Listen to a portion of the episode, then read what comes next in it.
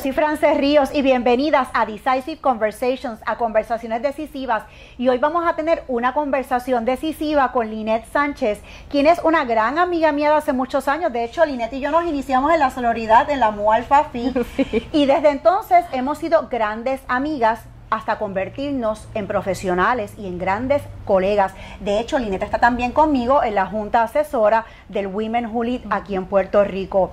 Linet es la licenciada Linet Sánchez y ella por años se ha especializado en el tema legal de la salud. Yo sé que tú has hecho historia. Cuéntame esa historia que fue decisiva en tu vida que te llevó a marcar la historia.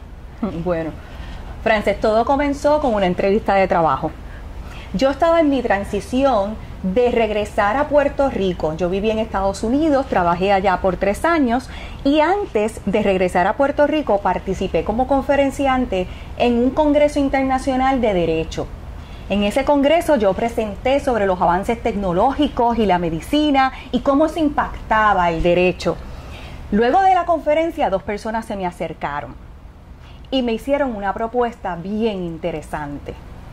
Me propusieron verificar analizar un proyecto de trabajo que ellos tenían en Puerto Rico y quedamos en que me iban a enviar todo por correo electrónico y cuando recibí el correo electrónico recibí el proyecto más un contrato. Excelente, excelente. Sí, con la fecha para la reunión de entrevista formal de trabajo. Ok. Así que cuando yo leí el proyecto del trabajo, yo me enfrenté a una de las decisiones más importantes de mi vida profesional. ¿Por qué? Y es una decisión que nos enfrentamos muchas, constantemente, todos los días. Yo tenía dos alternativas en ese momento. La primera alternativa era ir a esa entrevista, firmar el contrato y decirles a ellos que el plan de acción, el plan de trabajo que tenían hecho hasta ahora era fabuloso. Esa es la más fácil. Claro, decirle lo que ellos quieren escuchar. Decir lo que ellos quieren escuchar y por supuesto ser miserable por el resto de mis días. Ok, sí. Y eso no es lo que queremos. No, ¿por qué? Porque yo consideraba que ese plan de trabajo estaba obsoleto, estaba 20 años atrasados. Yo había vivido en, en, mi trabajo con el Hospital Johns Hopkins toda la innovación. Así que yo quería traer a Puerto Rico esa innovación. Esa innovación. Y mi segunda alternativa, ¿cuál era? Presentarles mi idea, presentarles mi nueva propuesta pero la nueva propuesta conllevaba decirles, hay que archivar el plan de acción que tienen. ¿Cómo tú te sentirías si te dicen que hay que archivar el plan de acción que tú tienes? Que no sirve, imagínate, le estaba diciendo a mi potencial jefa futura, a mi potencial jefe futuro, no sirve lo que han hecho hasta ahora. Y entonces, ¿qué hiciste? ¿Qué le dijiste? Pues presenté todo, y ellos intercambiaron mucha información conmigo, muchas preguntas, pero al final de todo hubo una pausa. Muy serios, muy pensativos. Y yo, mira, grave, como nos pasa a todos, que cuando tenemos que tomar una decisión nos ponemos gratis, graves, pero de aquí para arriba.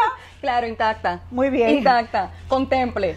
Pensaba que me iban a decir mucho gusto, éxito. Me votaron antes de contratarme. y entonces. Bueno, para mi sorpresa, solo me hicieron una pregunta.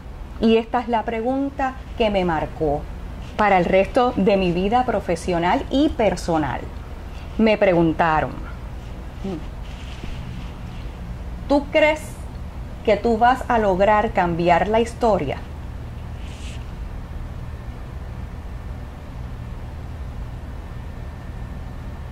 ¿Y qué te pasó por la mente? Además del nerviosismo, pues yo iba a mí, yo aposté a mí, yo sabía que mi idea era buena, yo sabía que tenía el conocimiento y cuando uno tiene el conocimiento uno tiene que compartirlo y uno tiene que atreverse. Así que yo me atreví en ese momento y sigo atreviéndome al día de hoy a decir que sí, yo puedo cambiar la historia. Y cuéntame, tú le dijiste sí puedo cambiar la historia. Una cosa es decirlo y otra cosa es hacerlo. Cuéntame, yo sé que cambiaste la historia. ¿Cómo cambiaste la historia? Bueno, finalmente me dieron la oportunidad de trabajar con ellos. Comenzamos un plan de trabajo completamente nuevo. El trabajo consistía, te voy a decir un par de cositas para no entrar de lleno, pero el trabajo consistía en apoderar a las mujeres en primer lugar de sus derechos reproductivos y en segundo lugar a apoderar a todos los pacientes de sus derechos, de su autonomía, de ellos aprender a decidir qué se va a hacer en cada decisión médica que toman. Pero la parte que más me gustó fue ayudar a la mujer. Fue ayudar a que esa mujer decidiera sobre todos los aspectos de su vida, a nivel reproductivo, a nivel médico, a nivel de salud en sus centros de trabajo. Fue una experiencia exquisita. Así que tú eres el tipo de persona, hombre o mujer, que practicas lo que predicas, porque Linet es una de esas mujeres que yo conozco que siempre habla de ayudar a la mujer, de fomentar la inclusión, pero no es de la boca para afuera. Ella lo apoya con sus acciones, como vimos ahora cuando cambió la historia en el tema de la salud. Es que hay que atreverse, hay que atreverse a cambiar la norma, hay que atreverse a crear historia.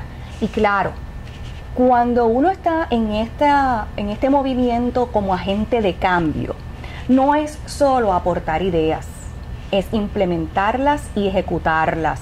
Y ese es, esa es la diferencia. Nosotras no solo damos ideas, nosotras logramos ejecutarlas. Y cuando tú tienes esa combinación, es una combinación exitosa en cualquier empresa. Estoy bien orgullosa porque eres una gran amiga mía y porque eres un ejemplo de lo que es una mujer que cambia las reglas del juego, lo que es una game changer. Así que gracias por compartir tu éxito con tu gente y con nuestras eh, seguidoras en Decisive Conversations. Oye, y como siempre te digo, recuerda y como acaba de decir Linet también, el éxito se comparte. Dale share a este video y compártelo con otras colegas que al igual que tú quieran hacer historia. Nos vemos a la próxima.